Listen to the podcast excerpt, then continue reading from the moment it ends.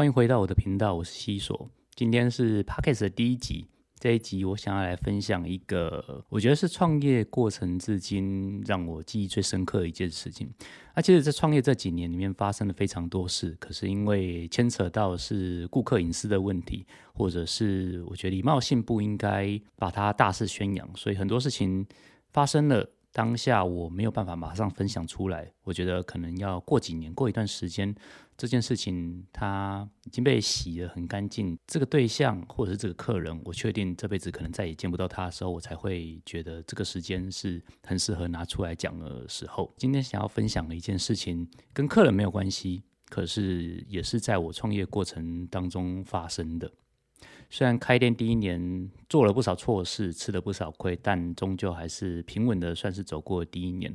我觉得我很幸运，我想要感谢所有支持我的人。可是如果只感谢我的客人的话，我觉得好像不够多，所以我想要多做一点事情啊。那时候我就想说，我想要把我的甜点分享给小朋友们。那时候很直觉的就想到，现在应该还是有孤儿院这种地方吧。所以我就觉得，那不然我们来试试看，把蛋糕、甜点送到孤儿院，跟小朋友分享，在圣诞节前夕。我上网去查，发现哦，原来现在已经不叫孤儿院，现在叫做育幼院。所以我上网去查台南的育幼院有哪一些地方，最后查到，然后加上联络，一共接受让我可以送蛋糕给小朋友的单位，总共有五间，五间里面有四间都在市区，所以大概。两天之内，我就把这四间送的差不多了。那他们逻辑大部分都是相同的，就是进去可能是志工或者是管理室的人会代收，所以原则上我大概很难跟小朋友接触，可能顶多就是远远可以看到小朋友在前面的小操场啊，或者是空地上玩，或者是在教室里面画画，但是基本上都还是保持距离的，我没有办法太接近他们，所以每一次在前四次都是送完。蛋糕我就离开了。第五次的时候，这个距离比较远一点，它地址我可能就不方便说明。它是在一个很偏远的郊区，那甚至这个乡镇是我第一次听到，竟然还有这个镇的名字。我记得我开车大概开了半小时，然后导航是有导到，可是导到路上让我一度觉得是 Google 又带我走了神奇的捷径吗？怎么会有？这种路段出现，然后来发现的确只有那条路可以进去而已。进去之后，映入眼帘的就是一个长得有点像堡垒，然后上面画着迷彩图案，四周围就是蛮森严的一个地方。在门口的地方有一个替代役，它有一个哨所，有替代役在里面顾着这一个门口，那戒备很森严呢。我当时也没有想这么多，就是。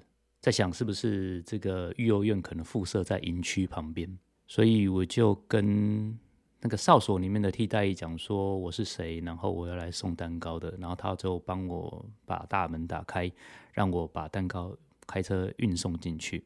那其实里面就是一个小型的校园，它其实就是跟我们一般看到比较小型的学校长得一模一样，也没有什么特别的。唯一真的要讲的，大概就是它的四周围是用堡垒很高的城墙围起来，然后门口有一个哨所，这一点跟学校比较不一样，其他都一模一样。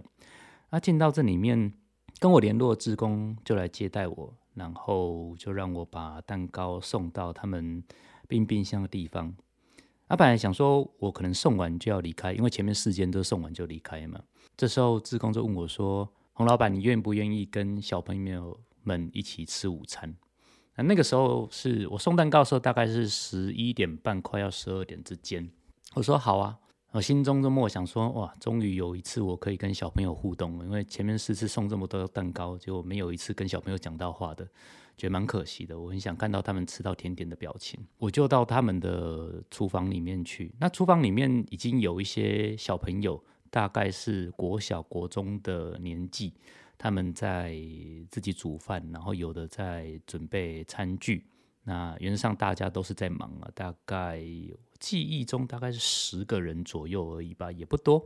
有一些学生就是穿着国中的制服，然后在里面忙碌着。那我第一次进去的时候，我就问职工说：“哎，他们不用上课吗？志工就回答说，有一部分去上课，那这些人他们是不用上课的，因为当下我也只是礼貌性的问问而已，就是没有想这么多，我就坐下来，然后看着他们忙碌。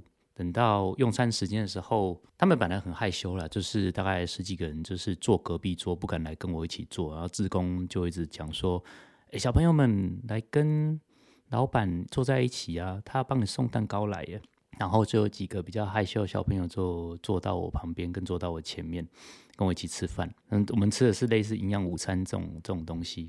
因为小朋友坐在旁边总是要闲聊一下嘛，毕竟他们已经到可以讲话、可以聊天的年纪了。我就试着去想要打破那个沉默，想办法找一些话题跟他们聊。我说：“哎，你们喜欢蛋糕吗？就是我今天有带很多口味的蛋糕哦。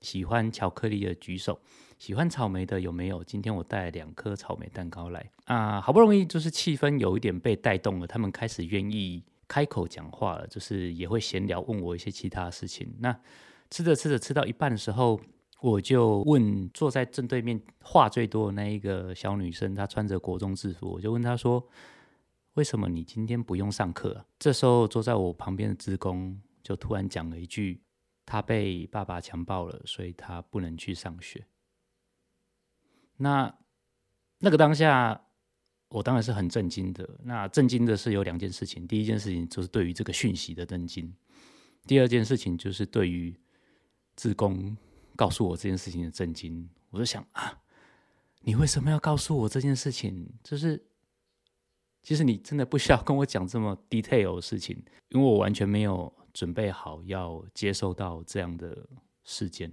那当下我没有讲话。我只是愣在原地，因为我在想，我当时候大概也不知道要怎么反应这件事情。也许是志工有注意到我突然沉默起来，他就小小声的跟我讲说：“这边小朋友就是大部分是因为家里被家暴，或者是家里有一些性侵害的状况。”所以他们被社会机构，呃，就是那种社工的单位，被跟他们原生家庭隔离开来。他们是被保护的，就是为什么他们四周围是用一个堡垒，然后门口有一个替代役在守护着大门的状态。他们必须要住在这种里面，因为以防他们原生家庭会来找他们。就是这些都是志工跟我讲的，就是他们的上下课基本上都是高中以上的会一起集体坐校车去学校，集体再回来。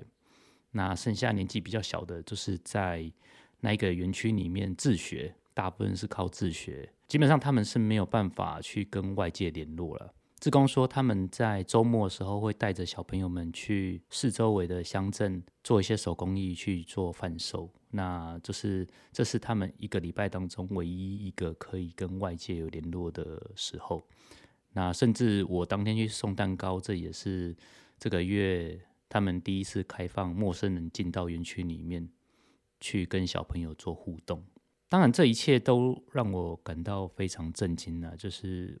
我原先认定的育幼院，他收留的是可能是被弃养的小朋友，可能是因为某些原因他没有爸爸妈妈的小朋友。可是我从来没有想过说育幼院还包含了被家暴、被性侵，然后可能原生家庭发生什么问题，以至于他们被迫要被隔离，跟跟这个社会隔离的状态。当然，在志工跟我讲这一些对话之后。其实我已经有一点没有办法很镇定的去跟小朋友们讲话了，因为毕竟他们看起来真的跟一般小朋友没有两样，然后很纯真，就是会甚至会讲一些乐色话，会讲一些很可爱的话。切蛋糕的时候大家都很开心，然后没有太多的异样，只是当你可以看到一些肤色比较不一样的，因为。那些小朋友有有有一部分，他们的妈妈是外籍配偶，然后但是中文都讲的很标准，就是跟台湾小朋友没有差太多，但是他们同样都是遭受到一些比较不好的事情，在他们童年里面。在那一天吃完饭之后，我要离开，我就问志工说有没有什么事情是我可以帮这些小朋友们做的，因为我知道他们。必须要被隔离在那个园区里面，他们没有办法想做什么就说什么。那他们甚至没有看过我送给他们的蛋糕，可能在网络上有看过，但实际上吃到机会应该是没有几个人有吃过那样的蛋糕。所以我就问志工说，有没有可能我们来教小朋友做甜点，或者是跟他们有一些多一点的互动？这样我可以带我的员工，带我的基基础设备来这个园区都没有问题。志工想了一下，就说。他不是很确定，他要跟园长讨论一下，回去晚一点再跟我确认，我就离开了。几天之后，志工就联络我说，园长说可以请你来这边跟大家分享你创业心得。那当然，如果你方便的话，可以再提供一些蛋糕，因为那一天就是有一些去上学的比较大的小朋友没有吃到蛋糕。那当然没问题啊，就是我们约好时间。我这次就又带了更多其他款的蛋糕去园区里面跟大家分享。在某一个晚上，我带着一个员工，然后跟我的全部的蛋糕去到园区跟小朋友分享，呃，我的创业的故事的时候，我才第一次看到所有人一起到齐。哦，人其实蛮多的，二三十个人。那甚至年纪最大的有到大学，好像到大一之类的。当然也不用，我我是没有问啊，可是我可以猜想，会在这个园区，大概都是他们家里经过的状况都是一样的状态，才会被分配到这个园区。那年纪最大是讲可能大一嘛，那年纪最小的，好像我记得好像是小小四、小五之类的，就是他们就像一个小小的小型学校，二三十个人住在一起，睡在一起。然后一起成长这样子。当天晚上就是切蛋糕，大家听我在上面分享创业的故事。等到我要离开的时候，志工就来跟我说：“洪老板，我想要跟你讲一件事情，就我们这个园区因为经费不足的关系，就是要被裁撤了。后天我们就要撤走了，大概在这两这两晚上，我们就要把所有剩下的东西收完，要搬离开来。”那小朋友们要依照他们的年纪被分配到不同的单位去，然后我就问他们说：“他们这样不会很没有安全感吗？毕竟他们的状态应该是很需要保护，很难跟外界建立信任感的。那现在这状况，他们可以承受得起吗？”啊，这工作说，昨天晚上跟他们讲的时候，他们已经哭过一轮了。那当然。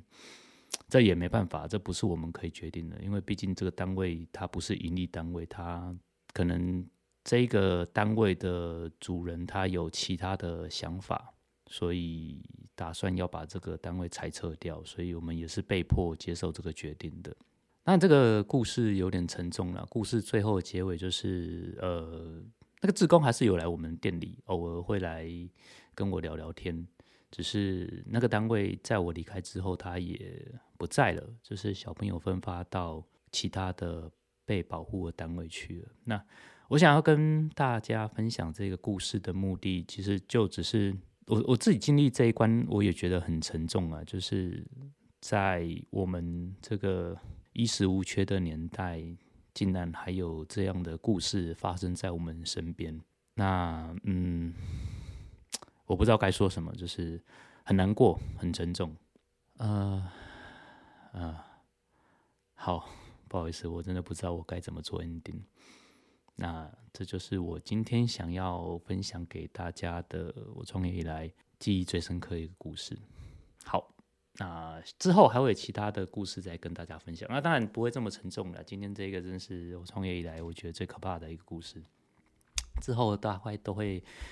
都会比较开心一点。好，希望你喜欢今天的节目，那我们就下一集再见喽，拜拜。